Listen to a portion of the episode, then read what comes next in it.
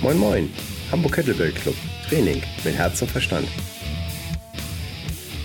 Ein Podcast über Motivation, Krafttraining und Lebensart.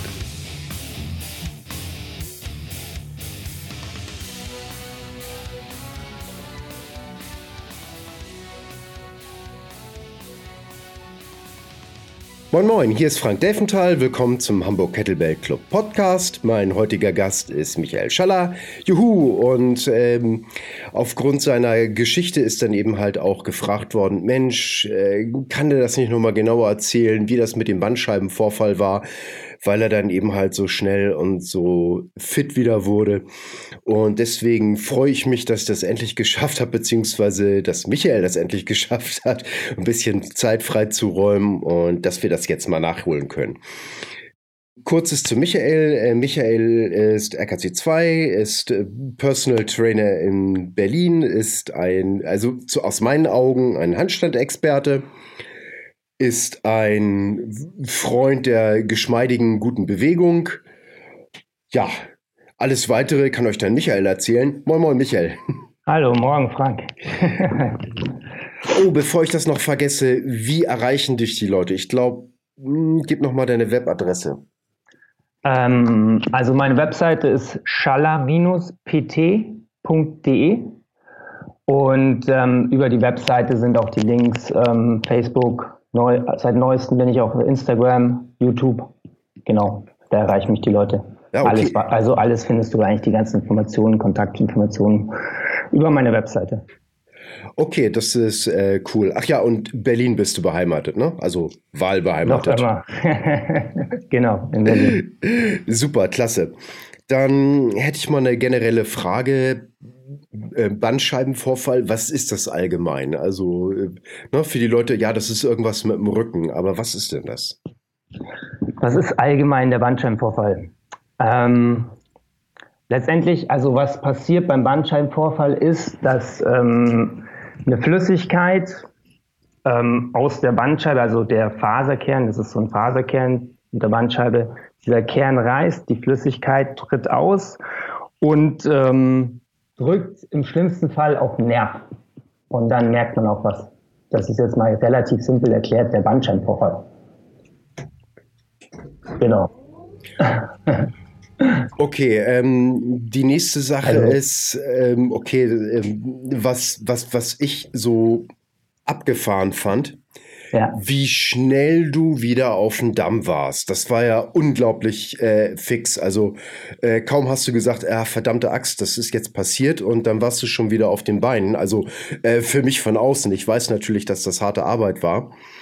Und äh, kannst du mal sagen, was normalerweise gemacht wird, okay, wir sind jetzt beides keine Ärzte, ne? Also äh, bitte, das ist nee. jetzt hier nicht bitte YouTube-Video zum Nachoperieren oder sowas, ne? ja, bitte. Kopfkino, scheiße.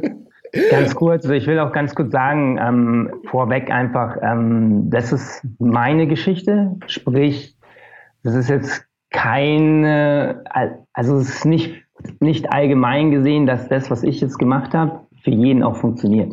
Also man muss das schon sehr individuell sehen, ähm, muss man den Leuten auch sagen, ähm, ich habe Sachen gemacht, die ich jetzt halt vielleicht niemandem empfehlen würde. Aber wie gesagt, mein Körper, ich habe da, also ich kenne mich gut mit meinem Körper aus. In den Körper verbringe ich meine Zeit. Ich muss mit dem leben und ich habe auch ein relativ gutes Körpergefühl, würde ich behaupten. Deswegen nur mal vorweg.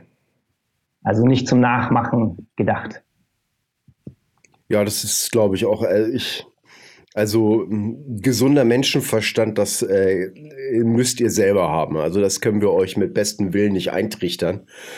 Ähm, ja, es, es, ich finde es auch richtig, weil die Leute dann, ja, ich hatte ja schon Fragen dazu und klar, die Leute haben mich auch gefragt, was hast du gemacht? Ähm, ja, also ich kann nur jedem sagen nochmal, ähm, das ist individuell, muss man das betrachten. Wo, wie ist ja auch zustande gekommen, der Bandscheibenvorfall ist ja immer auch, hat unterschiedliche Ursachen. Manchmal gibt es vielleicht auch nicht wirklich ersichtliche Ursachen. Ähm, ihr, an irgendwas liegt es immer, klar. Aber ähm, ja, man muss das individuell betrachten und das ist jetzt keine Patentlösung für jeden Mann. Und um das mal klarzustellen. Was ist denn bei dir äh, aufgetreten oder wobei oder? Wie, die Ursache meinst du? Hm? Wieso der Bandscheibenvorfall? Ehrlich gesagt, keine Ahnung. also es gibt bestimmt eine Ursache. Ich habe mir viele Gedanken darüber gemacht. Ich habe mich auch mit meinen ähm, Chiropraktiker, Homöopathen, äh, Homöopathen sag ich schon, Osteopathen zusammengesetzt. Wir haben überlegt, wir haben geschaut, an was hätte es liegen können. Wir wissen es nicht. Es gab wahrscheinlich irgendeine Fehlbelastung irgendwann mal, aber ich weiß es nicht. Also ich vergleiche das immer so. Also es gibt manchmal auch Sachen, das hat auch der Arzt gemeint, die sind genetisch bedingt. Da hat man nicht immer so einen Einfluss drauf. Ich vergleiche das mit Zähnen meistens. Also wenn die Leute mich fragen, wie mit Zähnen, kennst du bestimmt auch Leute, die putzen regelmäßig ihre Zähne, probieren sich wirklich gesund zu ernähren ja. und bekommen trotzdem Karies oder Löcher.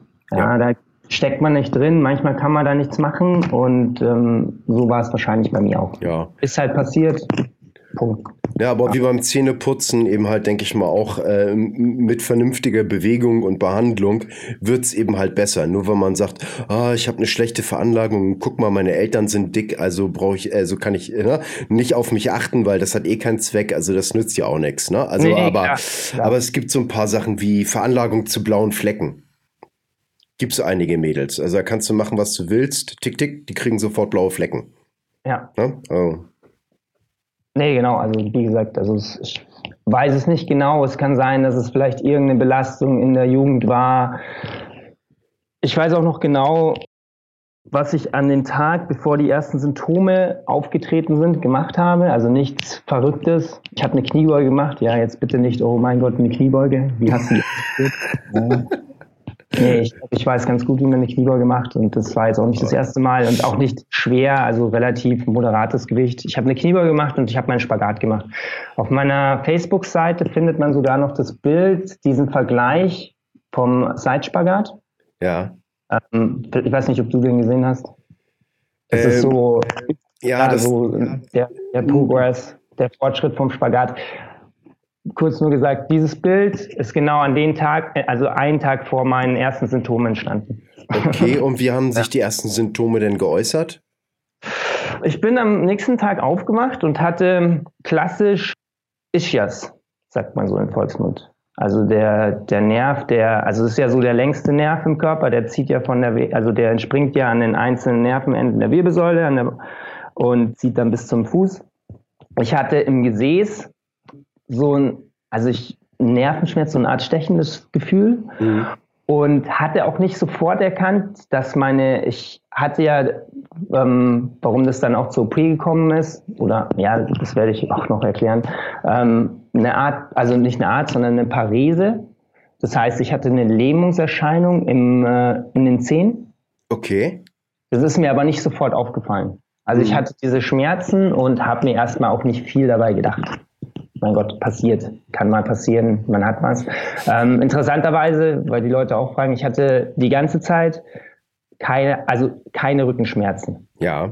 Das wollte ich nur noch sagen, weil die Leute noch fragen, den Rücken, ich hatte keine Rückenschmerzen, der Rücken war, hat überhaupt keine Symptome gezeigt. Ähm, es ging wirklich erst los äh, von Gesäß und dann hat sich das langsam nach unten ein bisschen verlagert. Ähm, genau, das waren so die ersten Symptome. Und wie ging es dann weiter und wo war der Moment, wo du gesagt hast, äh, hier ist irgendwas echt nicht in Ordnung, Arzt? Ah, ja, boah. es ging lange so weiter. Ähm, ich bin erstmal, nicht falsch verstehen, ich bin nicht so ein Freund von Ärzten, also ich gehe da nicht so gern hin. Ich verstehe dich, meine Mutter ist Ärztin. Ist so meine persönliche Sache.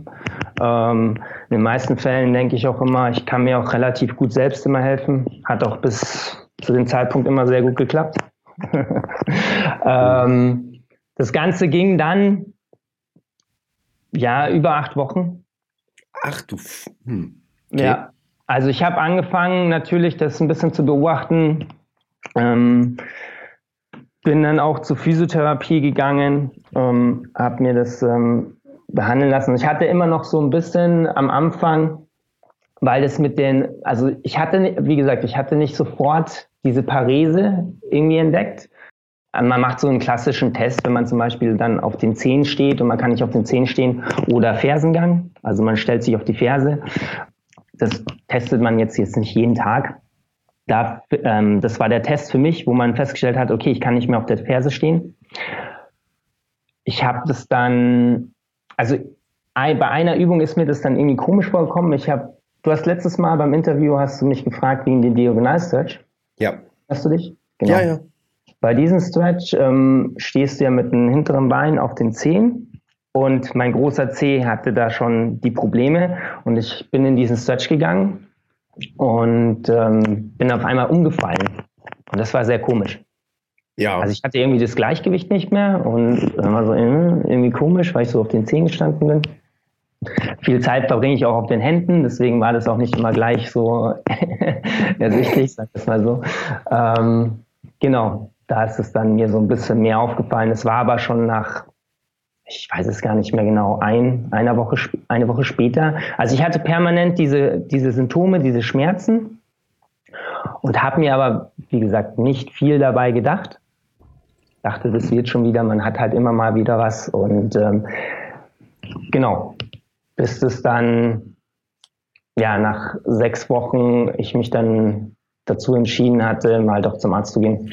Ich glaube, das hätte ich aber auch nicht gleich entdeckt, weil bei mir ist das ganz häufig, wenn ich mir irgendwas mit dem Rücken verknackt habe, äh, mhm. dann ist das nicht, weil ich irgendwas äh, Großes hebe oder sowas, wo ich sofort danach sage, oh, das war doof, sondern echt ich, ich, ich schlafbehämmert, ne? wo ich mich dann irgendwie im Schlaf verdrehe und dann morgens aufwache. Uh. Ja, ja, ja.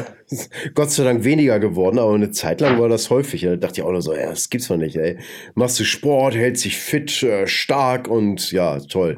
Darfst nicht schlafen oder was? Das geht ja auch nicht. Ja, ja, das war auch genau das äh, Ding. Also ich hatte jetzt nicht im ersten Moment äh, die Bandscheibe auf dem Schirm. Also muss man auch klar sagen. Ich dachte zuerst, dass mein ähm, Piriformis-Muskel, dass der. Zu Deutsch? Wie heißt denn auf Deutsch? Das äh, Hüftverbindung. hinten, ja, also man hat hinten die Triggerpunkte am Gesäß. Ich habe da viel massiert und bin reingegangen, habe die Außenrotation. Der Pitch Stretch zum Beispiel, den hatte ich ja auch mal auf mhm. meiner Seite. Oh, der ist cool. Genau, da, da krieg, kommst du auch direkt auf den Piriformis. Also genau. Ähm, da habe ich dann schon gemerkt, dass es äh, also ich hatte da, bin da direkt in diesen Schmerz rein, wollte da schauen, ob ich da irgendwas aufdehnen kann oder ob es irgendwie verbessern kann.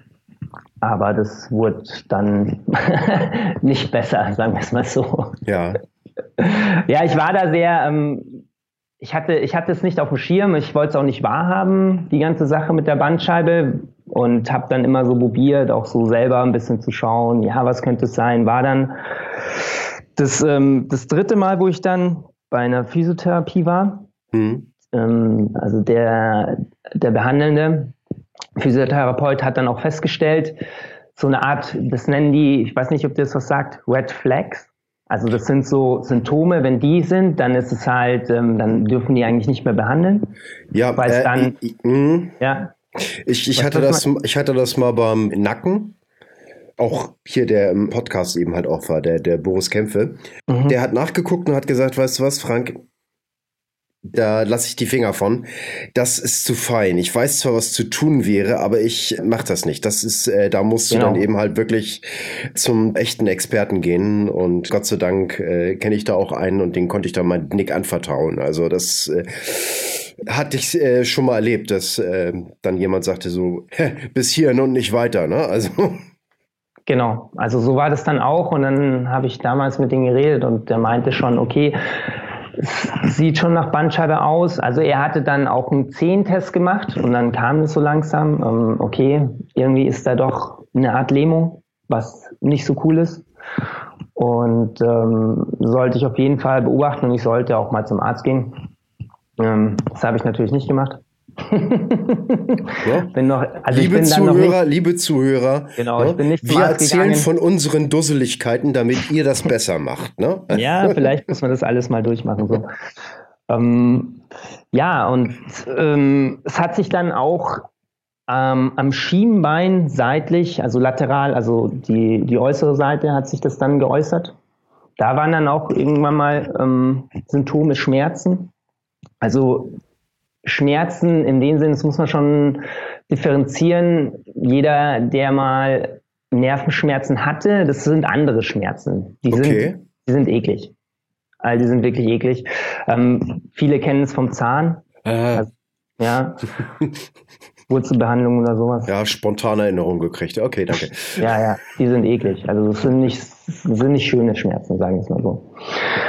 Ja, und dann kam es halt so weit, dass ich, ähm, ich hatte, jetzt kommt's, ich hatte einen Workshop gebucht.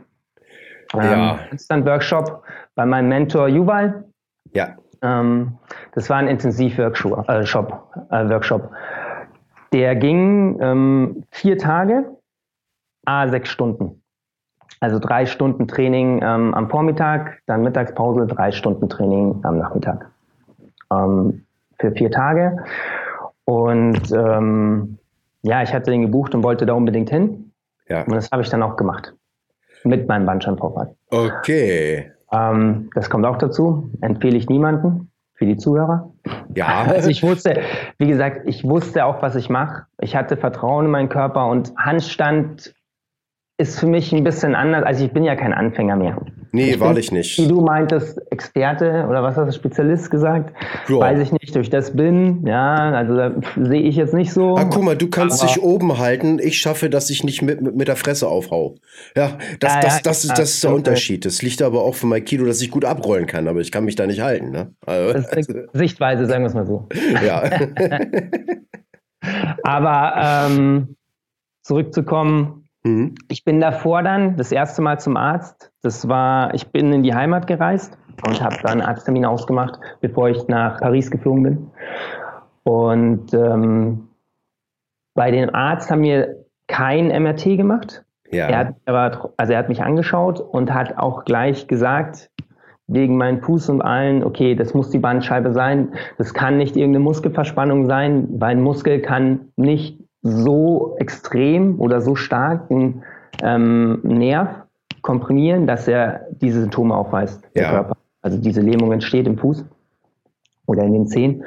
Und ähm, da war mir das, das erste Mal klar, so, okay, hm, ja, der könnte schon recht haben, aber ich wollte es in dem Moment auch nicht hören sagen wir es mal so. Ich habe dann mit ihnen drüber geredet. Ich habe ihnen dann auch gesagt, okay, ähm, ich ähm, fliege in zwei Tagen nach Paris und mache diesen Workshop.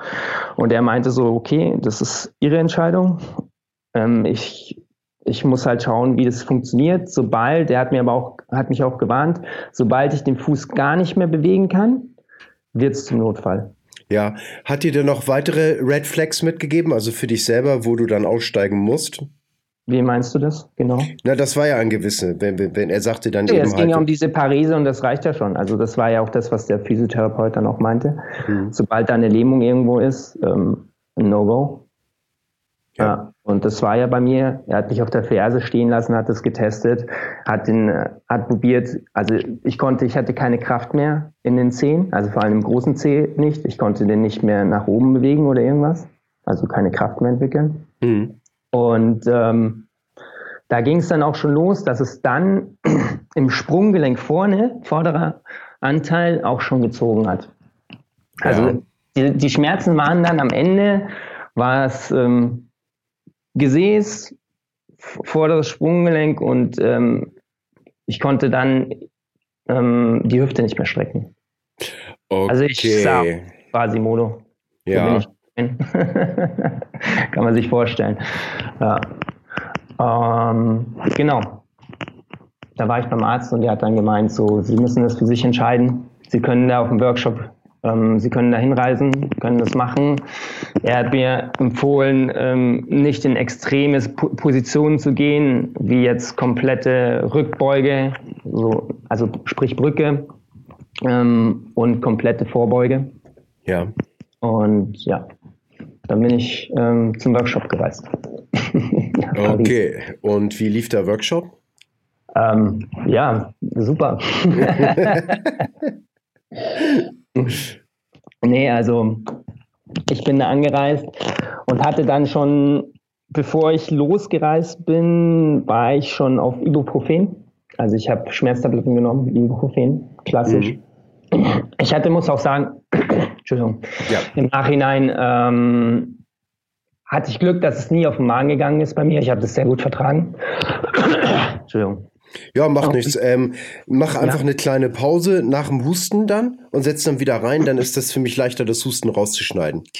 Alles klar. Warte mal, dann huste ich mal schnell. Ich huste mal schnell. Ja, mach das. Warte mal kurz, dann machen wir eine kleine Zwangspause. Hahaha. Dann schenke ich mir noch mal einen Kaffee ein. Dann machen wir schnell. Was machen wir denn dann?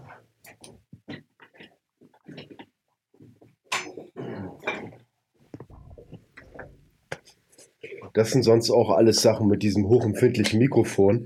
Das hast du dann alles drauf. Und ja, die Hälfte der Leute fängt dann auch an zu husten und die andere Leute fängt sich an, oh, ich habe eigentlich auch Bock auf einen Kaffee, ne?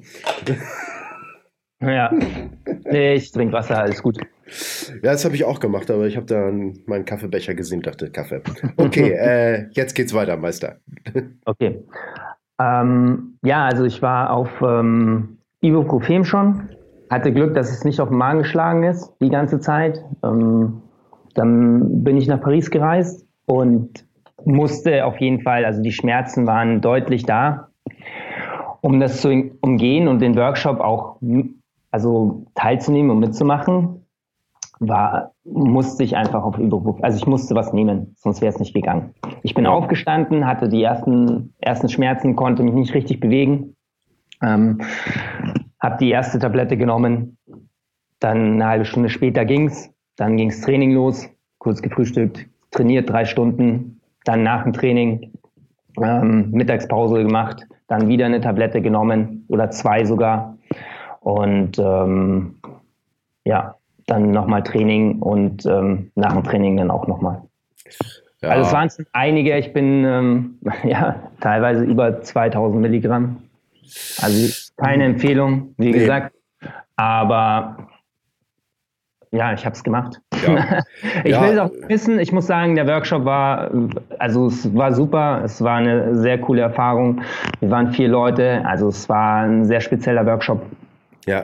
Ähm, und ähm, es ging soweit. Ich konnte mitmachen. Ich habe mir am, der erste Tag weiß ich noch, nach dem ersten Tag habe ich mir gedacht, so, okay, was machst du jetzt? Also du hast diese Scheißschmerzen mhm. und ähm, du willst jetzt auch nicht heimreisen und nicht mitmachen bringt nichts. Du kannst nicht drei Stunden da sitzen, alle machen Handstand und du steh, äh, stehst da und machst nichts. Das geht nicht. Ja. Also das, das geht einfach nicht. Und dann habe ich gesagt, okay, jetzt reiße ich mich zusammen und ich mache das. Also ich ziehe das jetzt durch. Ja. Und ähm, ja, es ging genau bis ungefähr eine, zwei Minuten, eine Minute, zwei Minuten nach dem Workshop. Dann bin ich zusammengebrochen. Ach du. Okay, ich, ich, ich, ich hoffe, dass die Leute da kollegial so, waren und dich wenigstens. Also Berlin hoch, Workshop ging, alles durchgezogen. Dann direkt nach dem Abschieds, äh, Abschlussfoto ähm, wollte ich dann aufs Zimmer gehen und dann ist schon die erste Sache hat es richtig reingefahren und ich konnte mich schon kaum nicht mehr, also schon fast gar nicht mehr bewegen. Ich lag am Boden, musste erstmal mit den Schmerzen klarkommen. Ja. Und, ähm, das war so das Erste. Dann hatten wir noch, ähm, sind wir ähm, damals äh, zum Nachbarn von, äh, von Jubal, also von der Familie. Die Nachbarn ja. haben uns eingeladen zum Essen. War super, die hatten auch da so ein ähm, draußen so ein, so ein riesen äh, Schwimmbecken. Und da bin ich dann hin und hatte schon deutlich mehr Schmerzen als davor. Wie gesagt, ich hatte den, kurz davor war ich schon am Boden gelegen und konnte mich kaum bewegen. Dann habe ich es irgendwie geschafft. Und ähm, dann waren wir da im Garten und ich wollte in eine tiefe Hocke gehen, um ein bisschen zu entspannen. Mhm. Ja, gehe in eine tiefe Hocke und auf einmal fährt es so rein, dass gar nichts mehr ging. Also ich lag dann wirklich am Boden. Mein Nervensystem hat total vegetativ, also ich total reagiert. Ich habe nur noch gezittert, ähm, Schweißausbrüche, lag da und hatte nur noch Schmerzen. Und dann war halt so das erste Mal so eine Entscheidung, ja, okay, was machen, was machen wir jetzt? Also für, auch für die anderen, die ja. da waren. Und ähm, dann war so, ja, im Krankenhaus, scheiße, ähm, soll man dich jetzt da irgendwie hinfahren, soll man Notarzt holen? Und ich habe gemeint, okay, es bringt ich habe das dann für mich so abgeschätzt, okay, was, was, was werden die machen? Die werden mir auch nur Schmerzmittel geben. Ja. Also es bringt nichts. Dann habe ich, hatte ich, hatten die zum Glück auch noch ein Ibuprofen da. Da haben sie mir dann zwei Tabletten gegeben und es hat dann zum Glück ein bisschen geholfen. Ja. Ich war dann nur noch auf dem Sofa gelegen und dann haben sie mich ähm, zurück in die Unterkunft. Mhm. Und ähm, in dem Moment war mir schon klar, weil ich wusste, okay, das ist jetzt nicht mehr so cool. Hatte ich so die erste Panik, ähm, ich will ja wieder heim. Ja. ja und nächst, am nächsten Morgen in der Früh ging der Flieger von Paris nach Berlin und ich so, wow, wie komme ich jetzt in den Flieger? Ich kann mich einfach kaum noch auf, aufrecht bewegen. Ja. Und ja, puh, dann die Nacht irgendwie überstanden und dann haben sie mich ähm, ja, ins Auto getragen, zum Flughafen gebracht und ähm, am Flughafen haben sie mir dann so einen Assistenten besorgt. Oh. Also einen Rollstuhl, einen Assistenten. Cool. Und haben dann auch ähm, die Plätze umgebucht. Das war auch super. Oh, das, äh, das, das ist ja lieb. Das ist ja, sehr lieb. Nur das Problem war, das hat überhaupt nichts geändert an der, an der Beinfreiheit oder Breite des Sitzes oder was auch immer. Ich bin, da, bin mit Air Berlin geflogen.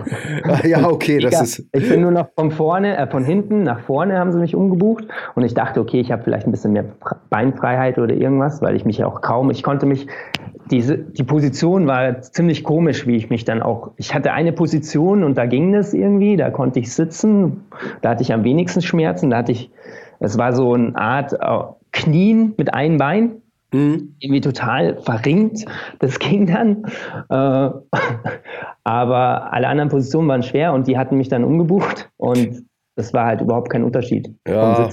Ah, aber, na okay, wenigstens zählte der gute Aber Wille und wenigstens war der nicht in, in, in Australien oder Südafrika, wo du dann 16 Stunden Flug hast oder sowas. Ich weiß gar nicht mehr, eine Stunde oder so. Aber es kommt dann länger vor, ne? Ja, und äh, also da, ja, da war so die erste, der erste Moment, okay, komme ich heim, einen Tag davor und dann ging es irgendwie. Und dann, wo ich im Flieger war, erstmal so, okay. Ja, ja safe. Also, Gedanken, ja, genau. Ne? Und dann, wenigstens bist du zu Hause und dann können sich die Sunnies um dich kümmern. Ne? Ähm, also, ja. Das war dann an, dann erzähle ich das gleich noch zu Ende. Das war dann Bitte. am Freitag. Ähm, Flieger ging am Freitag in der Früh. Und im Flieger musste ich mir schon Gedanken machen. Die hatten zwar gesagt, sie haben dann jemanden, einen Assistenten, nennen die das glaube ich auch, ähm, wart, äh, der wartet dann auf mich und holt mich auch mit dem Rollstuhl ab. Ja. Und will mich dann auch zum Taxi bringen. Ja. Und ähm, dann sind wir gelandet und irgendwie war da niemand. Und dann habe ich mir auch gedacht, so, okay, fuck it. Ähm, jetzt probierst du einfach, irgendwie kommst du schon zum Taxi. Ja. Und das war, glaube ich, ähm, ich kann es jetzt nicht in Metern sagen. Es war jetzt nicht super langer Weg, aber es war, glaube ich, der längst, die längsten Meter, wo ich jemals gegangen bin. Also drei Schritte, wieder stoppen, weil es nicht ging, weil die Schmerzen so krass waren, dann wieder drei Schritte und äh, ja, irgendwie ins Taxi gerettet und dann nach Hause und dann ins Bett erstmal. Ja, das ist. Am ähm, Wochenende, da war auch nicht mehr irgendwie zum Arzt gehen. Und äh, Krankenhaus bringt ja, ja da auch nichts im Endeffekt. Ähm, ja. Genau. So, dann erzähl mal, wo Montag wieder, sag ich mal, die normalen Infrastruktureinheiten offen hatten. Äh, was äh, ist dann passiert? Ja, Montag dann ähm, mir einen Arzt rausgesucht, hatte so, hab mir zuerst mal, äh, ja, ist auch nicht so, sagen wir so, ist nicht so einfach, einen Arzt auch zu finden. Ich habe keinen Hausarzt in dem Sinn. Ähm, ich wusste auch nicht, zu wen ich gehen soll. Und dann ist ja die Qual der Wahl, sagen wir es mal so. Ja. dann habe ich aber über ähm, einen Freund eine Empfehlung bekommen.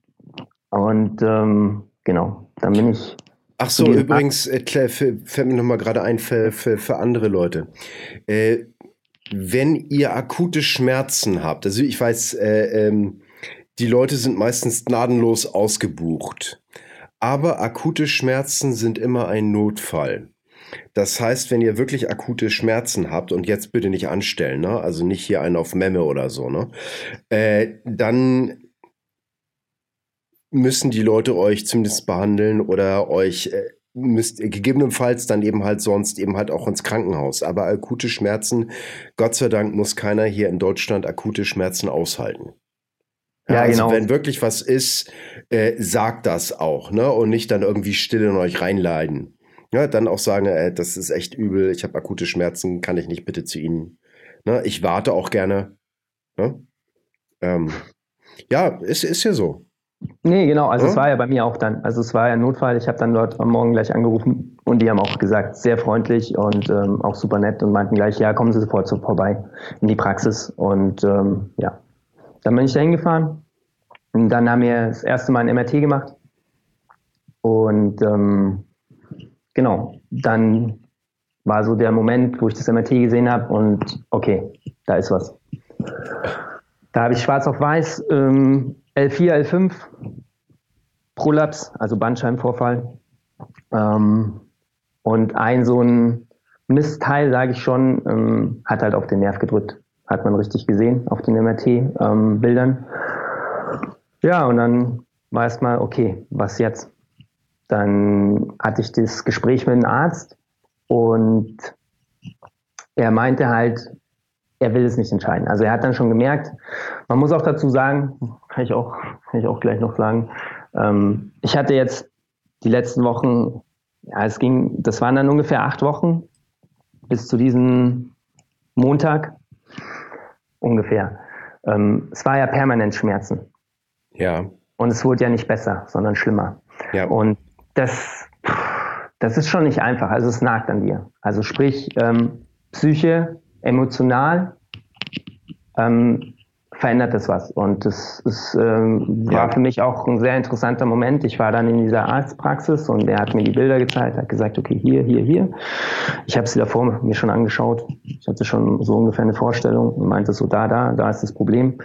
Und ähm, ich war dann auch wieder da, saß dann da und auf einmal sind mir Tränen gekommen aus keinem ersichtlichen Grund. Also ich war so rational so, warum heulst du denn jetzt? Ist jetzt kein Weltuntergang, ist klar, aber einfach mhm. so, ja, emotional einfach, ja, ziemlich angeschlagen. Ja, ste ste ja äh, es gibt ja diesen so Spruch, steht der Tropfen höhlt den Stein. Und äh, permanente Schmerzen oder sowas, das ist, äh, ja, ich muss auch sagen, also es war auch, ähm, ja, meine Freundin war dabei und es war, ohne die wäre das auch alles gar nicht gegangen. Also mit meiner meine Freundin hat mir dann eigentlich danach erzählt, was der Arzt gesagt hat. Ich konnte es gar nicht auch mehr aufnehmen. Also ich habe Hälfte nicht verstanden mehr. Oh, Mensch, äh, guter Punkt. Ja. Wenn ihr so wirklich sowas habt, macht das ruhig mal. Äh, geht dann eben halt mit euren Liebsten hin. Das hatte ich auch mal bei meiner Frau. Da war dann eben halt auch eine Sache, weil, wenn man so betroffen ist selber, äh, ist man nicht mehr unbedingt in der Lage, alles wirklich äh, rational äh, zu verstehen. Genau. Sie hat dann eben halt auch die richtigen Entscheidungen getroffen. Dann nachher waren wir dann eben halt zu Hause und dann sagt sie, oh, kannst du mir das bitte nochmal erklären? Irgendwie ist das alles an mir vorbeigerauscht. Und ich so, ja klar, kein Problem. Ne? Also ähm, insofern, falls ihr dann wirklich solche Sachen habt und echt durchhängt, äh, nimmt euch ähm, euren Liebsten mit oder äh, den besten Kumpel eurer Wahl. Und manchmal macht das wirklich Sinn, das nicht alleine zu machen. Und ihr seid dann auch nicht doof oder weich oder sowas. Das ist einfach so. Das ja. ist genauso bei manchen Geschichten, wenn es heißt Diagnose Krebs und dann alles, was danach kommt, können die Leute gar nicht mehr nehmen, äh, im Aufnehmen, weil die, dieser Schock, der ist so groß, dass erstmal das Gehirn so den Rest wegschneidet. Ja, weil, also es war jetzt nicht der Schock, dass es das ist, sondern es war eher schon diese permanenten Schmerzen einfach. Ja. Also das verändert einfach auch. Hm. Also wenn du die ganze Zeit Schmerzen hast, dann macht es was mit dir.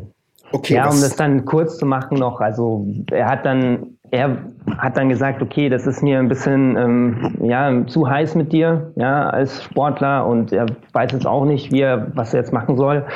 Und ähm, hat mich dann an Kollegen nach Frankfurt oder weiterverwiesen. Ja. Und ähm, da habe ich mich dann einen Tag später vorgestellt, der hat sich das angeschaut und der war dann äh, sehr cool, der Arzt, der hat mich dann auch, der, das war der operierende Arzt. Mhm. Ja, der hat mich angeschaut, hat es so auch, ähm, hat, also, hat die Tests gemacht und meinte dann, schaut die MRT-Bilder an und meinte, jetzt ähm, hören Sie auf, Sie sind Sportler, Sie müssen davon auch leben. Sie verdienen mit, ihren, mit Ihrer Bewegung Geld. Wir machen Sie auf, ähm, holen dieses Teil, entfernen dieses Teil, dieses Stück das auf den Nerv drückt und ja. ähm, dann ist die ganze Sache erledigt und in zwei Wochen springen sie wieder rum. So war er. Und ich so, okay. ist ein Plan, so machen wir das, ja. Machen wir das so. Ja, ich hatte vollstes Vertrauen in den. Ich habe den gesehen und der hat mich total an Gregory House erinnert. Wirklich. Der sah aus wie, der war so ein Dr. House, muss ich schon sagen. Und darum hatte ich vollstes Vertrauen. Ich wusste, der ist Profi in, in der Sache. Mhm. Und ähm, das war auch für mich im Nachhinein gut. Ich wollte auch nicht in Berlin irgendwie ins Krankenhaus. Und ähm, es war auch ein super Krankenhaus. Auch die Station, wo ich dann war, sehr freundliche ja. Mitarbeiter, Krankenschwestern. Ich war nur positiv überrascht. Ja, es gibt so ein paar Sachen, da sollte man sich wirklich echt den Spezialisten raussuchen äh, wo man dann eben halt auch Vertrauen zu hat, äh, wo das dann eben halt klappt. Und wenn das dann eben halt weiter weg ist, dann, dann ist das eben halt weiter weg. Es ist ein Unterschied, ob ich mir einen Pickel aufdrücken lassen will oder ob das jetzt irgendwas an meiner äh, Wirbelsäule ist. Ne? Ja, also. Stimmt, ja. Genau. Ja, und dann ähm, war am, also Montag war ich dann, das war Montag, dann wurde ich überwiesen, ähm, vorgestellt am Dienstag und am Donnerstagmorgen war die OP. Die OP ging, glaube ich, eineinhalb Stunden. Ja. Also, ja. Du raschelst im Moment übrigens ziemlich stark. Also das okay. werde ich auch kaum rausschneiden können. Ähm, ähm, weiß nicht. Also ich habe nichts geändert. Okay. Keine Ahnung. Ähm, ja, dann war die OP. Ich bin, ähm, wie gesagt, eineinhalb Stunden hat die gedauert. Dann bin ich auf, also dann haben sie mich in den Aufwachraum, bin ich wieder aufgewacht. und ähm, ja, aufs Zimmer, hatte leichte Schmerzen. Das war aber nicht Schmerzen von, also nicht irgendwas Nervenschmerzen mehr, sondern eher von, von der Narbe. Die wurde geklammert.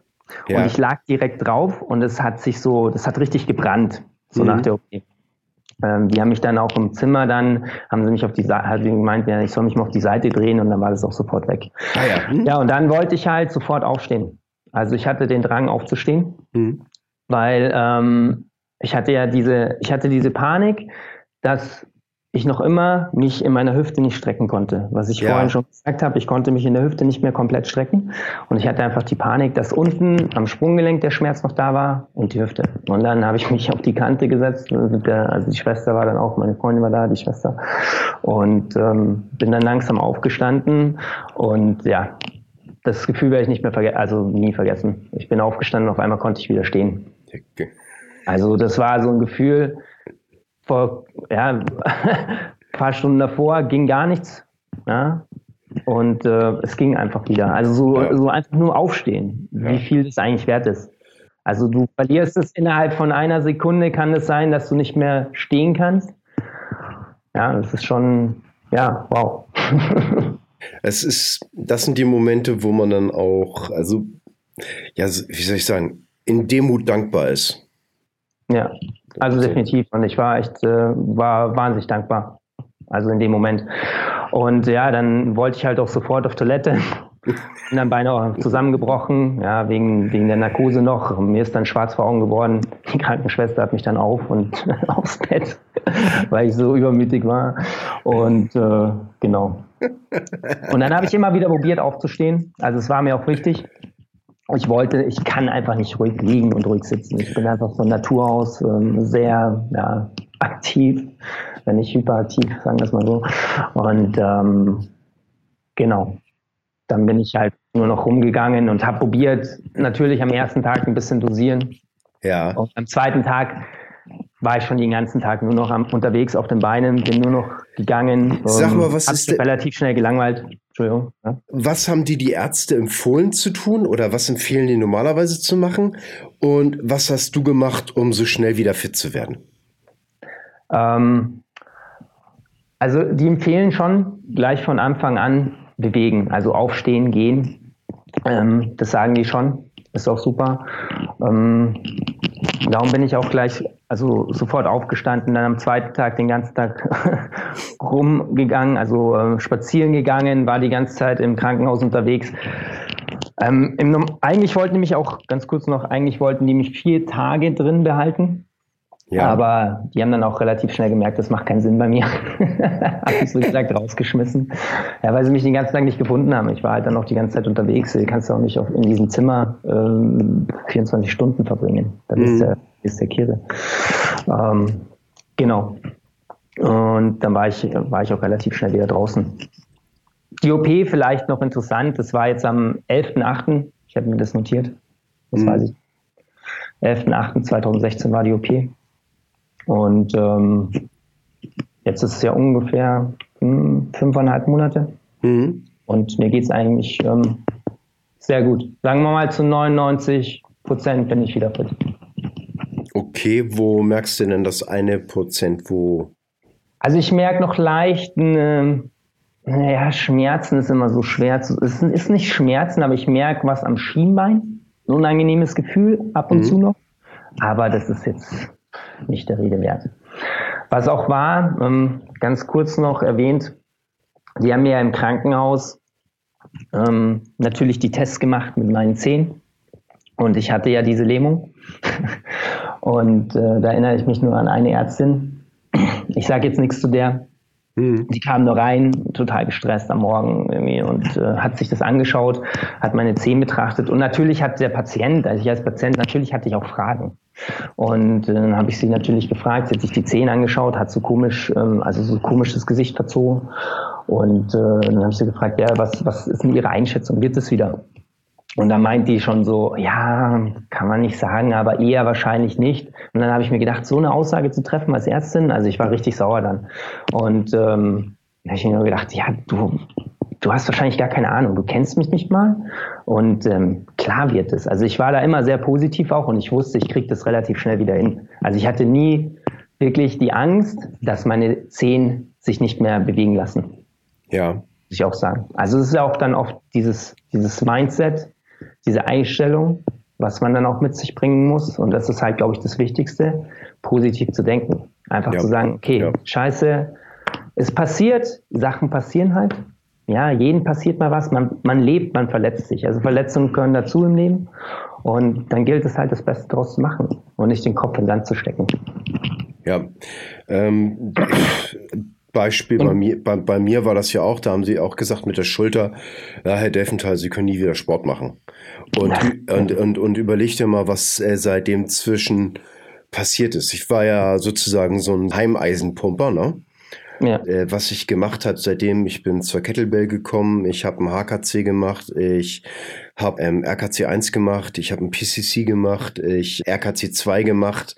Äh, mittlerweile mache ich eben halt Feats of Strength, Stone Lifting, solche Sachen mit bei. Also äh, nicht alles, was die Leute sagen, bedeutet, dass man sich dran halten muss. Ne? Also und generell, also natürlich nochmal das, Entschuldigung, dass ich hier Klar, äh, aber mit, mit den Ärzten, ja, ich habe da so meine spezielle Meinung dazu generell unser Gesundheitssystem, da funktioniert einiges nicht.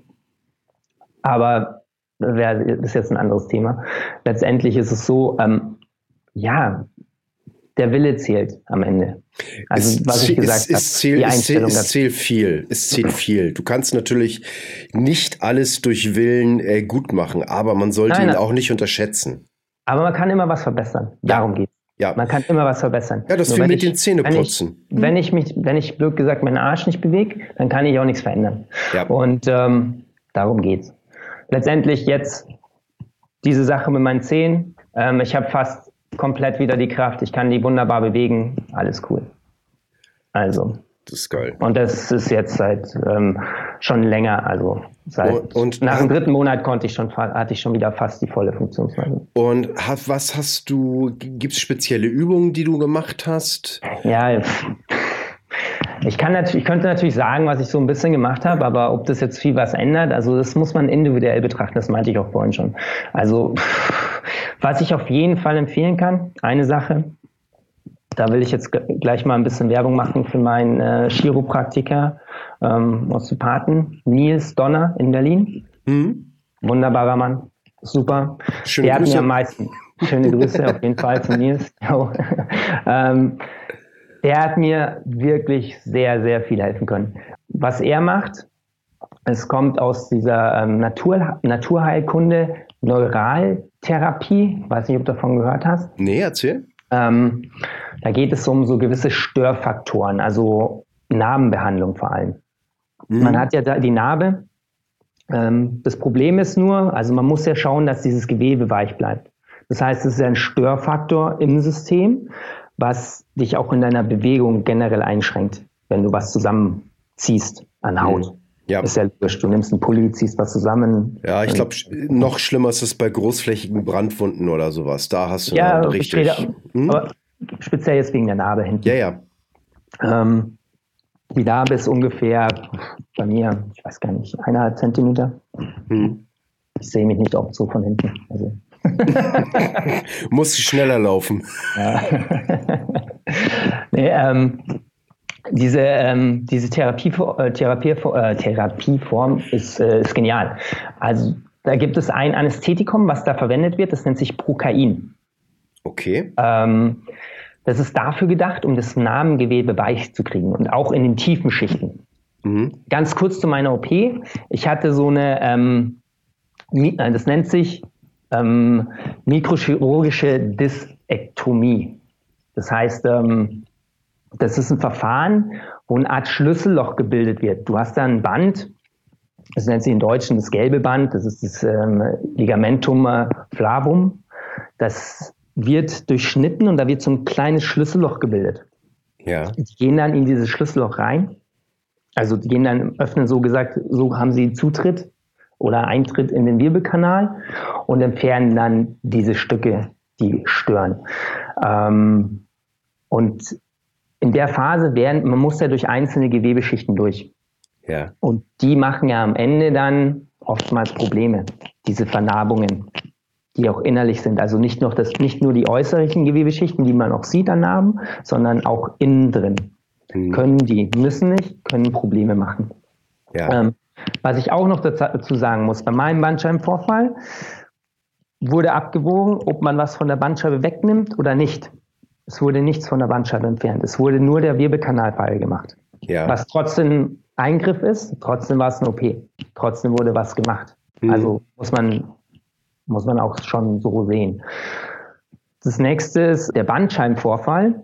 Wurde anscheinend festgestellt, dass der mindestens schon ein halbes Jahr, wenn nicht ein Jahr alt war. Äh, alt, ähm, war okay. Zu, zu der OP. Das heißt, die hatten Einkerbungen im Knochen feststellen können. Und dann hatte mich der Arzt gefragt, wie lange wie lang ich die Symptome hatte. Und ich meinte, ja, diese sechs, acht, acht Wochen. Und er meinte, es ist, ähm, also der Bandscheibenvorfall ist wahrscheinlich über ein halbes Jahr alt, wenn nicht ein Jahr. Okay. Das ist auch sehr interessant. Viele Leute haben einen Bandscheibenvorfall, merken es aber nie. Okay. Weil, solange es nicht irgendwie Nerv irritiert, macht es, bringt, kommen keine Symptome im Normalfall. Ja. Also es müssen keine Symptome entstehen und somit ist es auch, ja, wissen viele Leute davon gar nicht. Genau. Das, das äh, wusste ich jetzt auch nicht. Das ist ja. jetzt auch neu für mich. Danke. Ja. ja. Äh, noch kurz zu diesem, diesem Prokain. Also im Endeffekt ist eine, ja, es betäubt, aber was es macht, so wie ich das verstanden habe, dadurch, dass ähm, das wird also direkt an der lokalen Stelle gespritzt, dadurch vermehrt sich die Blutzufuhr dort und es macht das Gewebe weich. Und das ist vor allem in den tieferen Schichten wichtig für die Narbe. Und das hat mir wahnsinnig geholfen. Okay. Ich glaube, auch wegen dieser Therapie ist es auch so schnell gegangen mit meinen Zehen, mit der Parese, also mit dieser Lähmung. Okay. Fest davon überzeugt. Ja. Also ich habe mehrere Sachen gemacht. Das war eine Sache. Ich habe mit Supplements viel gearbeitet, also Nahrungsergänzungsmittel. Welche? Ähm, also ich habe so meine Standardsupplementierung, was ich jeden Tag nehme. Das ist eine Art von Magnesium. Dann ähm, Vitamin D natürlich, ja. ähm, Multikomplex und dann speziell nach der OP habe ich angefangen, hochdosiert Omega-3, ja. Kurkuma als Schmerztherapie und Schmerzmittel. Ich habe auch sofort Kurku die Schmerzmittel. Kurkuma? Ja. ja geil, hab, das haue ich mir täglich in den Smoothie rein, also als Wurzel. genau, aber ja, ähm, ein bisschen höher dosiert. Gibt es auch als Tablettenform. Ja. Und ähm, ein wunderbares Schmerzmittel. Okay. Ähm, ja, die, der, also bei denen ist so, dass es, ähm, es hemmt gewisse Rezeptoren und aktiviert welche. Ähm, also es ist entzündungshemmend und gleichzeitig schmerzmindernd. Das ist genial. Okay. Und es wirkt teilweise, bei, haben sie festgestellt, bei Patienten besser als Ibuprofen. Ich habe auch sofort die Schmerzmittel abgesetzt und ich habe auch gar nichts mehr genommen. Nach ja. ja. Also ich musste noch im Krankenhaus, das war halt vorgeschrieben. Ich wollte gar nicht, aber die haben mir halt dann nochmal Ibuprofen gegeben. Und okay, genau. Omega-3 war dann noch und ähm, was habe ich noch genommen? Kurkuma sagtest du? Ja, Kurkuma, genau. Meine Standardsupplementierung. Kam noch was dazu? Muss ich jetzt, boah, ich habe es gerade gar nicht mehr. Ja, du hast Magnesium. Äh, ich habe die Empfehlung Magnesium damals ne? ähm, von, ähm, das kann man auch auf seinem Blog nachlesen, von äh, Wolfgang Undöld. Genau, Gipsy in Stuttgart. Der hat mir auch diese Empfehlung gegeben. Ja. Genau, was ich noch angefangen hatte, aber das war jetzt nicht so, not so wichtig. Ich hatte dann noch angefangen Kreatin, aber das, also das habe ich nicht so gut vertragen. Ja. Abgesetzt. und dann halt ähm, meine Übungen. Also ich habe am dritten Tag, wo ich daheim war, das erste, was ich gemacht habe, war, ich habe angefangen, meine Wirbelsäule wieder zu bewegen. In allen Richtungen. Mhm. Keine hunderttausend Mal. Weil ich stand den ganzen Tag da und habe meine Wirbelsäule, so Spine Waves, ich weiß nicht, ob du es kennst, dann ganz vorsichtig, dann ausgetestet, ähm, nur die Brustwirbelsäule zu kreisen, bewegen, Halswirbelsäule. Mhm. Ähm, unten probieren, ein bisschen Bewegung reinzubringen, Hüftkreisen, das und, sind äh, ähnliche Bewegungen, die ich machen muss, damit ich in den Toe-Touch reinkomme. ja. Ich schaffe das, aber ich morgens aufstehen und zack meine Füße berühren, das kannst vergessen. Ich muss erstmal wirklich äh, Wirbelsäule kreisen, kreisen, kreisen, kreisen. Und dann. Das ist eine Sache der, der, der Herangehensweise. Mhm. Also im Endeffekt, wenn du mich um 4 Uhr morgens aus dem Bett holst, kann ich meine Füße, kann ich mit der kompletten Handfläche die den Boden berühren. Setze ich auch irgendwie voraus dann bei meinen Schülern, aber anderes Thema. ah, genau. Okay, ich dachte mal, Thema. ich wäre fiese. nee, also ich brauche mich dafür nicht aufwärmen. Ja. das ist cool. Um, genau. Ähm, nee, aber das war so die erste Sache, was ich gemacht habe. Dann musste ich am Montag mich bei meinem Arzt nochmal vorstellen der mich auch weiter überwiesen hat, also der Arzt in Berlin. Ja. Und ähm, ja, dann meinte er so ungefähr eineinhalb Wochen, dann können wir, ich wurde geklammert, wurden, kann man die Klammern entfernen. Und bis dahin natürlich jetzt selbst mal sechs Wochen kein Sport. Dann habe ich nur innerlich geschmunzelt und habe gedacht, okay, hast du mir gesagt, ist okay. Ja.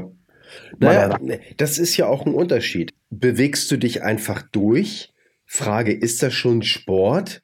Genau. Ne? Schweres Kreuzheben, Stonelifting, äh, äh, Rekord mit dem Front Squat aufstellen, muss ja vielleicht nicht unbedingt da sein, ne?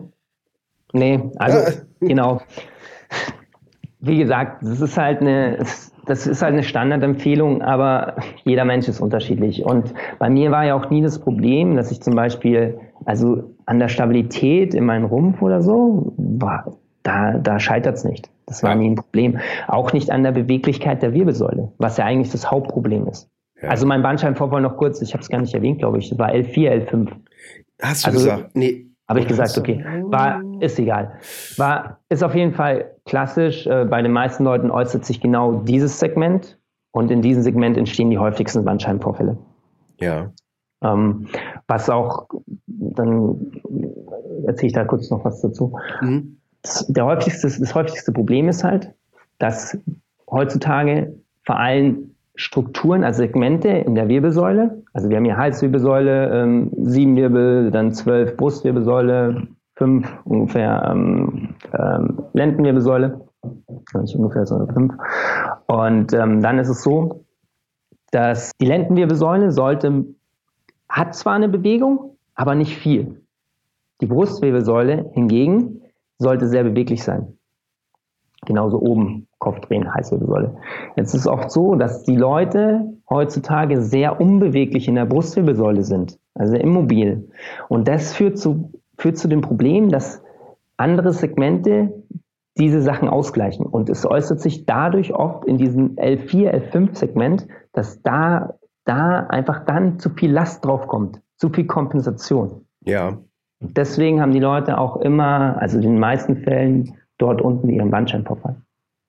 Okay. Das ist einfach nur, weil sie oft viel zu steif sind in, in den ober, oberen Segmenten. Ja, also das generell einfach die oberen Segmente öffnen mhm. da freikriegen, viel Bewegung reinbringen, was schon, was schon ähm, für die Wirbelsäulengesundheit enorm wichtig ist. Und vor allem bewegen, bewegen, bewegen. Die Wirbelsäule muss jeden Tag bewegt werden. Wirklich, jeden Tag. In allen Richtungen. Also sie muss rotieren, sie muss, äh, also allen drei Ebenen so gesagt, ja. Also du musst rotieren können, musst vor, rückwärts, beugen, überstrecken, all die Sachen. Zur Seite, Seitneigung, ganz, ganz wichtig. Und das jeden Tag. Und ja, fühlt man, fühlt man sich auch besser. Ja, viele ich mache diese 5-Minute-Flows von äh, Max Schenk.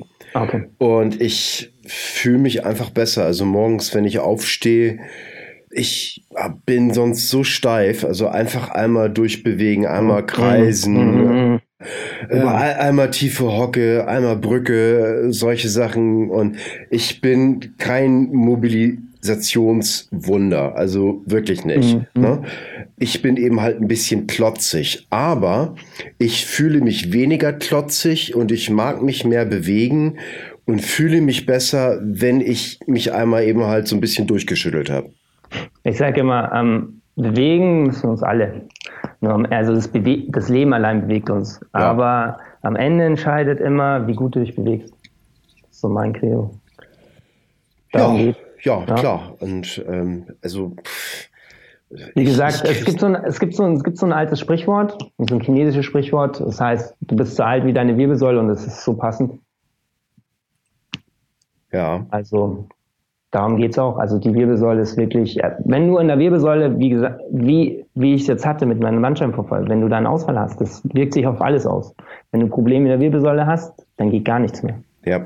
ja es ist so wichtig, die gesund zu halten. Ja, das meinte Boris. Äh, das meinte, ja, okay. das meinte Boris auch, wenn die Leute dann teilweise Verspannungen haben, dann gibt es ganz viele Kompensationshandlungen, ja. damit das eben halt ein bisschen ruhiger ist. Und wenn das dann eben halt aber nicht behoben wird, dann führt das den eben halt zu permanenter Fehlbewegung, die dann wieder zu noch größeren Problemen führt. Also ja, es geht ja allein, dass die ganzen Nerven enden. Also die gehen ja alle von der Wirbelsäule weg. Ja. Das ist ja auch so. Darum geht's ja. Nochmal zurückzukommen, was habe ich dann gemacht? Ich habe, nachdem ich halt mich, ähm, also die ersten Tage halt wirklich probiert, die ganze Zeit die Wirbelsäule zu bewegen, dann habe ich relativ schnell angefangen zu hängen habe es ausgetestet. Es war halt immer ein Testen. Mhm. Ich, ich hatte natürlich dann auch im Internet recherchiert und habe. Also hast probiert. du nur hast du nur normale Dead Hangs gemacht, also festhalten, runterhängen Passiv. lassen? Passiv hängen erstmal. Okay. Passiv hängen. Nur mal langziehen. Ähm, ich musste das alles irgendwie ein bisschen austesten. Und ähm, am Ende habe ich festgestellt, es ist sehr, sehr individuell. Ich habe natürlich ein paar Sachen gefunden im Internet, wo Leute mal so ihren Weg von der OP beschrieben haben. Aber so wirklich eine Information, wie man eine Herangehensweise gibt es nicht. Und die wird es auch nicht geben, weil im Endeffekt musst du das individuell betrachten. Ähm, wo du sagtest, gerade hängen und individuell. Ich habe mal festgestellt, bei so ein paar Sachen, wo ich mich so ein bisschen unten in der Lendenwirbelsäule nicht so gut fühlte, dann habe ich mich eben halt aufgehangen ähm, jetzt festgehalten runterhängen lassen und mal gucken, ein bisschen durchbewegen. Das hat nicht so super geklappt. Dann bin ich eben halt Dip-Position auf dem Barren, habe mhm. mich da hochgedrückt und dann ging es irgendwie besser. Frag mich nicht warum. Ähm, ja, das eine ist aber ein Stützen, das andere ist ein Hängen. Richtig, richtig, richtig, ja. ja, genau. Also das war eben halt der Unterschied. Aber an sich ist ja beides Körper hängt in gewissem Sinne. Ne? Aber irgendwie ja, ist schon ein Unterschied. Allein von den von den faszialen Verbindungen, von den Muskelschlingen, was du beanspruchst. Richtig. Und das Aber, schien dann also, eben halt für mich einen Unterschied gemacht zu haben. Aber ja. eben halt auch ein bisschen probiert. Ne? Ja, ja. Ja, ähm, hängen, hängen sollte dann, also hängen kann man problemlos. Für mich war das kein Problem. Es ging dann eher so, was für Übungen fange ich an, was mache ich? Und da war es halt, ja, das ist sehr, sehr individuell. Also ich habe nach eineinhalb Wochen, also kurz dazu, Dritter Tag angefangen, mich zu bewegen. Fünfter Tag zurück in die Gym. Mhm. Angefangen, dort in der Gym weiter zu trainieren, Sachen zu machen, auszutesten. Eineinhalb Wochen später Handstand. Cool. Und ist da noch was hängen geblieben von dem Seminar? Ja, ja, klar. Ich habe ja dieses äh, einarmigen Handstand-Video, war ja nach meiner OP. Ja. Das war ja nicht vor meiner OP. Genau. Cool. Also klar ist was hängen geblieben. Ähm, was auch im Nachhinein, muss ich ehrlich sagen, war das so ein bisschen auch ein Segen für mich mit dieser ganzen OP-Sache. Also dass es dann so schlimm war, dass ich mich operieren habe lassen müssen. Weil ich hätte es wahrscheinlich noch länger rausgezögert, wäre nicht zum Arzt gegangen, wenn es nicht so schlimm gewesen wäre, wenn ich diese Symptome nicht so krass hätte, äh, gehabt hätte.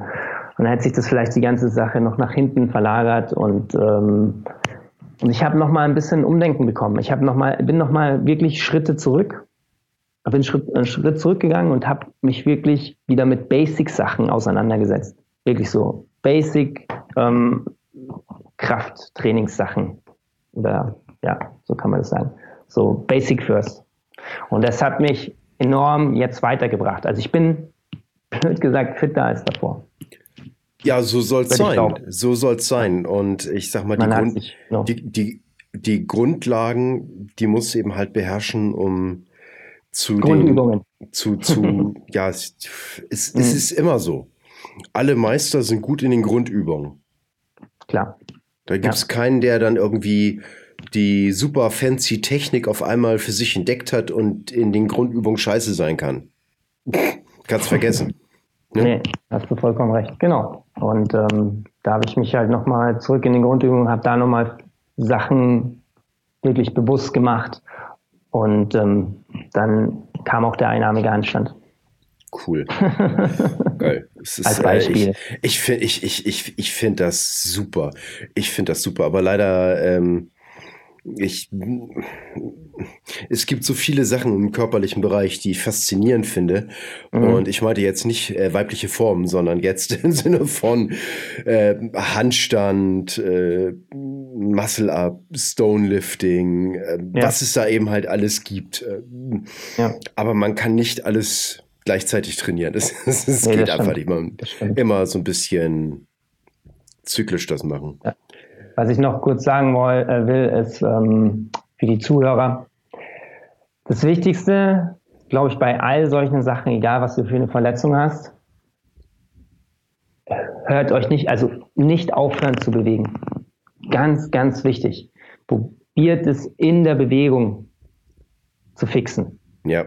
ja dieses, dieses Schonen bringt am Ende nie was. Es hat nur, bringt nur mehr Probleme. Und ganz, ganz wichtig, man muss, man, man muss sich darauf einlassen, man muss es akzeptieren und dieses, dieses mentale, also dieses Mindset ist auch wahnsinnig wichtig, weil es sind Tage dabei gewesen, klar hat man wieder so ein bisschen Rückschläge oder es, es funktioniert nicht so, wie man denkt und dann merkt man irgendwann wieder was und denkt so, okay, scheiße, ist vielleicht doch noch was. Aber wichtig ist, positiv zu denken. Ganz, ganz wichtig. Also es war für mich entscheidend, dass ich das einfach positiv ge gesehen habe und habe gewusst, okay, ich kriege das hin, das ist kein Problem. Ja, egal, dass ich das jetzt habe, das habe ich jetzt. Jetzt äh, muss ich halt mal eine Woche Pause machen, was ich nicht mal gemacht habe. Und äh, dann geht's weiter. Dann fangen wir wieder da an und schauen, was geht und ähm, genau, dranbleiben. Ja, das ja, ist ganz, ganz wichtig. Also äh, gesunder Menschenverstand, manchmal braucht man eben halt auch eine Pause. Aber das heißt nicht, dass man unbedingt total äh, nur rumliegen muss. Genau, also Pause ist ja ist ein Unterschied. Ob ich, wir müssen uns bewegen, ob du willst oder nicht. Das Leben, wir müssen uns bewegen, wir müssen uns jeden Tag bewegen. Ja. Also ich rede jetzt nicht, dass wir jetzt halt, okay, ähm, Bandscheibenvorfall, 200 Kilo Deadlift, let's go. Ja, nein. Genau, also, aber, ähm, aber, sich die trotzdem. Schnürsenkel selber zu binden, vielleicht ein kleine bisschen, kleines bisschen krabbeln. Mobilisieren, mobilisieren, ne? Ja, das ist alle, alles drin. Machen, bewegen, schauen, wo kann ich was machen, finden Weg, neue Sachen ausprobieren. Sagen wir mal, du bist, hast, hast deinen Fuß mit, bist mit deinem Fuß umgeknickt, äh, umgeknickt, hast einen blöd gesagt, einen Fuß eingegipst sogar. Mhm. Ja, weil dein Körper besteht nicht nur aus Fuß. Ja. ja? Du kannst also immer noch kann Handstand immer machen. machen. Ja, okay. Aber ja, man kann immer was machen. Und ähm, darum geht's. Achso, noch eine kleine Sache von wegen Bewegung. Wenn ja. ihr ähm, schweres Programm gemacht habt, äh, schwere Kniebeuge, schweres Deadliften oder sowas, wenn ihr am nächsten Tag einfach ganz früh morgens euch mal lieber nochmal zehn Minuten mehr Mobility macht, dann seid ihr auch schneller wieder fit, weil das ganze Gewebe durchblutet wird und so weiter mhm. und damit wieder schneller fit ist und nicht so steif bleibt. Ja. Also ja generell. Ich habe eine, ich habe eine Zeit mhm. lang, da habe ich irgendwie zwei Trainingseinheiten pro Tag gemacht. Und am nächsten Morgen, ich war steif, konnte mich kaum bewegen und ich brauchte wirklich so eine 20 Minuten Mobilisation, dann war ich wieder fit und rund, konnte normal in den Tag gehen und habe dann eben halt auch wirklich zwei harte Trainingseinheiten gerissen. Das ja. ist aber keine Sache, die du, äh, die ich generell empfehle. Ne? Das ist höchstens jetzt auf Wettkampfvorbereitung oder sowas. Ne? Also ja. zwei harte Trainingseinheiten pro Tag, das ist auf die Dauer auch nichts. Ne? Aber ja. ihr seid schneller fit dann wieder. Ja, weil du es gerade sagst, dann muss ich wahrscheinlich auch dazu sagen, also bitte für die Zuhörer, wenn sie Probleme haben, geht zum Arzt, macht ein MRT, lasst es, äh, lasst es kontrollieren. Ja. Ähm, nicht so wie ich. Ihr müsst nicht auf dem Workshop nochmal ja, reisen. Ja. Das ist jetzt nicht zu empfehlen. Aber wie gesagt, das ist mein, mein Körper, mein Leben. Ich habe das abgewogen ja. und ähm, ich erinnere mich an meine kleine Tochter. Ich weiß nicht, irgendwas war von wegen äh, Stoßen, runterfallen lassen, wehtun oder irgendwas in dieser Richtung. Und ich habe ihr das dann gesagt, äh, dass sie das eben halt nicht machen soll und weil das dann eben halt so und so wehtut. Und dann guckt sie mich an, hast du denn das schon mal gemacht? Und ich so, ja, glaub mir, wie häufig ich mich gestoßen habe und was ich alles runterfallen gelassen habe. Äh, ich äh, sag das nicht, weil ich so weise bin, soll ich, weil ich eben so schusselig war und habe mir mal wehgetan. Und ich will nicht, dass, dass, dass, dass du das sozusagen auch mit durchmachst. Und deswegen sage ich dir das einfach. Oh. ja, es ist äh, so, so, so. Das so war, war für sie irgendwie völlig neuer Gedanke, dass äh, Papa ja auch mal irgendwie. ne? ja. Das ist, Klar. Und insofern, ja. ähm, wenn euch ein Trainer sagt oder sowas, mach das mal nicht oder sowas, dann kannst du meistens im Hinterkopf haben, naja, mal sehen, was der wird wohl einen Grund haben, warum der das so sagt. Bestimmt. Bestimmt. Ja. Bestimmt. Ähm, eine Sache kommt mir noch gerade. Ähm, Bitte. Ähm, wegen dieser Sache, wie ich das dann ähm, behandelt habe oder meine generelle Vorgehensweise, wenn jemand zu mir kommt und äh, Probleme hat. Ich habe so, also ich sage immer, das muss man ein bisschen differenzierter noch sehen. Ich sage immer, Schmerz behandle ich mit Schmerz. Mhm. Das heißt jetzt nicht, ähm, ich habe Schmerzen und ich verursache jetzt an irgendeiner anderen Stelle mehr Schmerzen, dass es abgelenkt ist. So. Mhm. Ähm, sondern es geht so ein bisschen, Schmerz ist ähm, vielleicht nicht das richtige Wort dafür, aber sagen wir mal unangenehm. Ähm, das heißt für mich, wenn jemand Probleme hat, das war auch bei mir die Rangehensweise mit meiner, mit meinem Bandscheibenvorfall, dass ich gesagt habe, okay, ich muss in diese Strukturen rein, in denen es unangenehm ist, um wieder was zu verbessern. Vor allem auch wieder die Beweglichkeit herzustellen. Darum geht es ja vor allem dann auch am Anfang. Wieder, dass ich mich frei bewegen kann. Ich konnte mich ja auch nach der OP wegen der Hüfte war das Problem, ich konnte auch nicht meine Zehen berühren. Also, ja. Genau. Und da, es muss irgendwie, sollte man da reingehen. Also es soll ein, es ist unangenehm, es muss unangenehm sein, sonst kann ich da irgendwie, also sonst kann ich da nichts verbessern. Mhm. Und ähm, das ist auch, glaube ich, ähm, ich finde es ja. wichtig, so zu ja. arbeiten, weil man ist ja heutzutage, wie gesagt, ähm, sehr verweichlicht. Ja, ja, die Leute haben schlechten, haben kein, also es ist auch so ein Körpergefühlsache. Die Leute haben wenig Bezug zu Schmerzen. Sie sehen es immer, ist immer, Schmerz ist immer ein sehr negativer Kontext. Ja. Was ja, ja nicht immer ist. Es ist ja nicht nur immer, Schmerz ist ja nicht immer negativ, kann ja auch positiv sein. Ähm, wir haben halt nur dieses eine Wort in Deutsch, ja, Schmerz, was immer sehr negativ belastet ist. Aber ähm, ja, das ist eine gute Herangehensweise, finde ich. Und es hat bis jetzt auch bei allen meinen Leuten und bei mir wunderbar funktioniert. Ja. Ich kenne das sonst immer noch die alte Regel, an den Schmerz ran, aber nicht in den Schmerz rein. So. Ja, ja, ja, ja, also, ja, ja ich weiß, was du meinst. Ja, ja. also, also es ist so, in die Richtung geht's. Ja, ja also das heißt, du, du musst dich eben halt nach und nach rantasten, aber genau. wenn das irgendwie ein scharfer, stechender Schmerz ist, dann ist definitiv aus. Ja? Klar, aber sozusagen an die Unbequemheit ran. Aber das ja. Problem ist natürlich, wenn die Leute gar keine Körpererfahrung haben mit sich selber, Deswegen, äh, ja. alles, was außerhalb der Norm auftaucht, dann können die das, dann, dann fällt ihnen eben halt nur Schmerz ein. das, das ist definitiv. Also das ist ja auch so eine Sache der Zuordnung. Wenn ich jemanden habe, der überhaupt kein Gefühl für seinen Körper hat, dann ist es ja schwer. Also dann ist Schmerz gleich so, dann der kann es relativ schlecht einschätzen dann wie weit kann er gehen, wie weit soll er nicht gehen. Und ähm, also wenn ich, mit Schmerzen meine ich natürlich nicht, wenn, ich, wenn der sein äh, vor, vor lauter Schmerz sein Gesicht dann verziehen muss, ja. äh, dann war es vielleicht ein bisschen zu viel. Ja, nein, das meine ich nicht. Aber nur mal kurz erwähnt. Das war auch meine Herangehensweise für, für meine Sache mit der Bandscheibe. Dass ja. ich wirklich da rangegangen bin. Es war unangenehm. Ich habe probiert immer zu testen, wie weit kann ich gehen habe es so gesagt, ein bisschen getriggert immer, bin da jeden Tag rein, geschaut, was geht, was geht nicht. Und ich, experimentieren. Ja. Halt schauen, was geht, auf seinen Körper hören.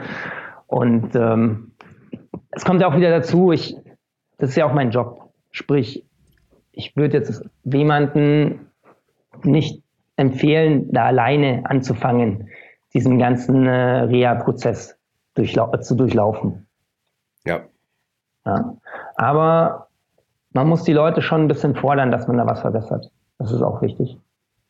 Das ist ja auch ein großes Problem. Sonst immer, wenn die Leute dann ja zur Physiotherapie gehen und nicht aktiv sind, also nichts, die gehen ein, gehen zu ihrer Physiotherapie und lassen sich da ähm, ein bisschen bewegen, aber machen aktiv selber nichts dafür, dann wird es nicht wirklich. Dann ja, dauert es. Unterstützt den Heilprozess natürlich enorm.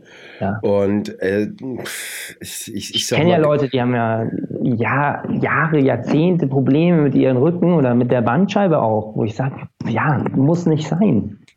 Ja. So. Ja, macht doch einfach was, ne? Also es ist auch, auch wenn ihr euch selber bewegt, dann bleibt ihr einfach länger gesund und stark. Und ansonsten müsst ihr dann eben halt einfach in Geld und Schmerzen bezahlen, wenn ihr euch nicht um euch kümmert.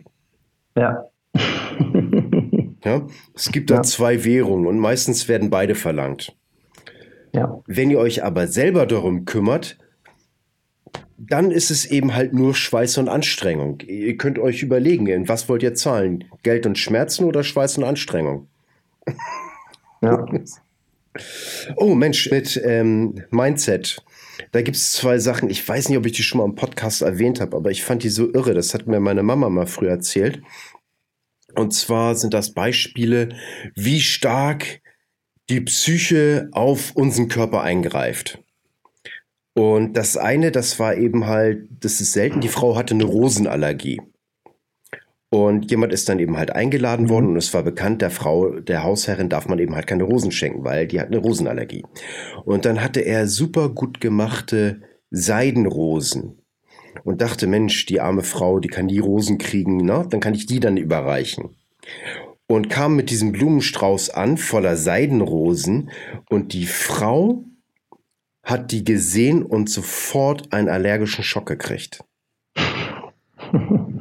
Ja, das kann ich mir gut vorstellen, klar. Die Psyche spielt da auf jeden Fall eine ganz, ganz wichtige Rolle. Ja. Und die zweite Sache ist, dann ist ein Mann angeschlossen worden in einen Gefrierwaggon. Mhm. Und der ist am nächsten Morgen erfroren aufgefunden worden.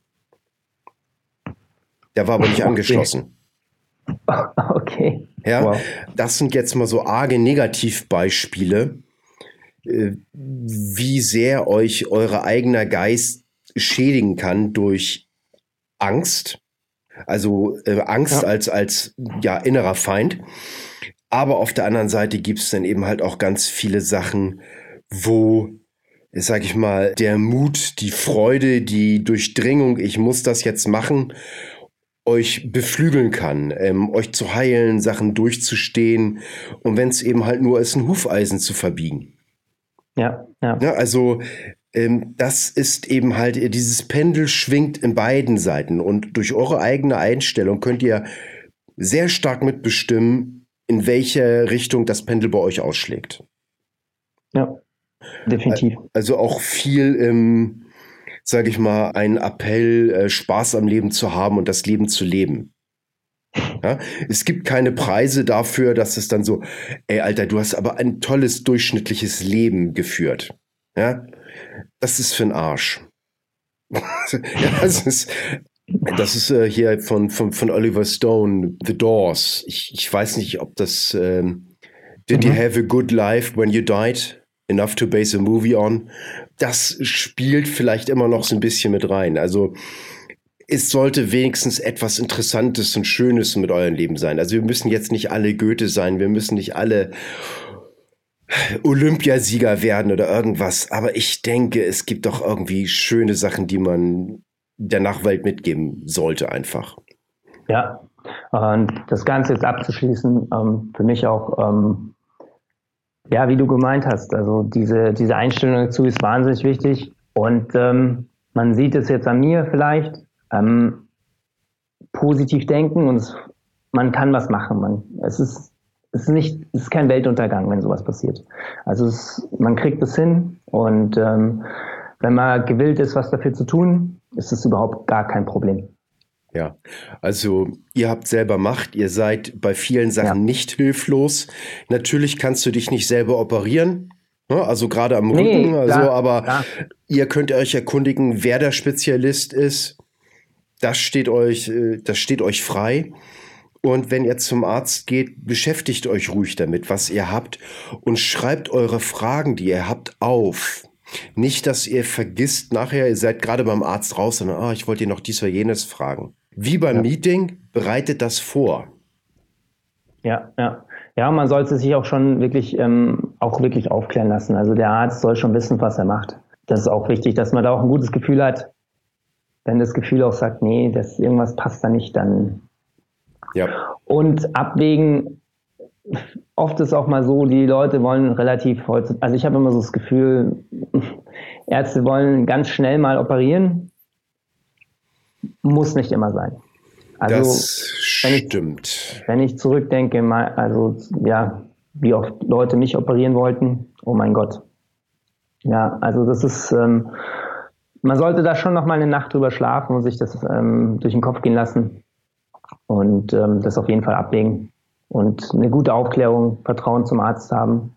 Und genau, wenn der reinkommt ja. und nach zwei Minuten durch ist, dann geh woanders hin. Ja. Ja, ähm, kommt drauf an, was es eben halt ist. Ne? Also, also meine Mutter ist Ärztin, dem Fachbereich, den sie, den sie macht, den macht sie schon seit äh, Dekaden. Und da ist es dann eben halt so bei vielen Sachen, da ist es oftmals eine Blickdiagnose. Du darfst aber nicht vergessen, dass sie das dann eben halt schon über 40 Jahre lang macht. Naja. Aber, also, ja. ähm, aber nicht ja. alles ist eben halt so schnell und lapidar äh, nee. zu sehen und zu beantworten. Das Problem ist bloß, als Außenstehender kannst du das nicht unbedingt beurteilen. Ne? Also insofern ja. hinterfragt, Äh, Bauchgefühl ist nicht verkehrt. Definitiv. Und äh, ist, äh, ihr müsst nicht dumm in sowas reingehen, informiert euch gegebenenfalls vorher. Und ihr ah, müsst ah, auch nicht dumm. Auch Genau, ihr, ihr müsst auch, ja. ihr müsst auch nicht dumm rausgehen, ihr könnt euch nachher noch informieren. Ja? Genau. Und wenn es ihr Leben halt auch nicht über, überhaupt nicht passt, dann steht euch das gegebenenfalls eben halt auch frei, eine zweite Meinung einzuholen. Ja, ganz wichtig. Ja? Sehr guter Punkt. Ja. Sehr also, guter. Okay, ich glaube, bevor die Leute noch wirklich dann äh, äh, aus, komplett aus den Ohren bluten. Äh, wir hatten uns nämlich vorweggenommen, äh, diesmal, wir halten uns kurz, kurz und knackig, 45 Minuten max. Wunderbar ähm, funktioniert. Ja. ähm, gib deine Kontaktdaten drauf ja. nochmal. Ich habe dich jetzt, was hast du noch gesagt? Das letzte habe ich nicht verstanden. Meine Kontaktdaten hast du gerade gesagt, oder? Ja, bitte. Okay, also ähm, man unter, erreicht mich über meine Webseite schaller-pt.de. Da findet man alles. Genau. Da sind auch die Links zu Facebook, YouTube, Instagram bin ich auch mittlerweile, habe ich am Anfang schon erwähnt. Genau. Okay, klasse. Schauen wir mal anschauen, was ich mache. Ja, das ja. war Michael Schaller. Ich bedanke mich ganz lieber. Gerne. Tschüss, Michael. Vielen Dank, dass du die Zeit genommen hast. Vielen Dank dir, Frank. Mach's gut. Ciao. Danke, tschüss. Vielen Dank fürs Zuhören. Hat dir die Show gefallen, dann unterstütze uns bitte mit einer guten Bewertung. Hast du Wünsche oder Ideen für den Podcast? Schreibe mir unter podcast at hamburg-kettlebell-club.de. Da wir mindestens einen Podcast pro Woche bringen, mach es dir doch einfacher und abonniere uns jetzt auf iTunes, Soundcloud oder in den anderen Directories, auf denen wir gelistet sind. Hat dir der Podcast was gebracht? Klasse! Dann kannst du dir guten Gewissens die Werbetrommel für uns rühren und ein paar Mal auf den Share-Button drücken. Zum Abschluss. Beweg jeden Tag deinen Körper, deinen Geist und dein Herz. Mach jeden Tag zu was Besonderem. Nicht immer stellt sich der Erfolg sofort ein. Dann notiere dir einfach einen Punkt in der besten App, die es gibt. Dein Gehirn. Was du heute noch nicht schaffst, ist Teil deines Trainings für den Erfolg von morgen. Große Leistungen sind nicht das Produkt eines Zufalls, sondern Jahre konstanter harter Arbeit. Insofern, pack's an, dein Frank.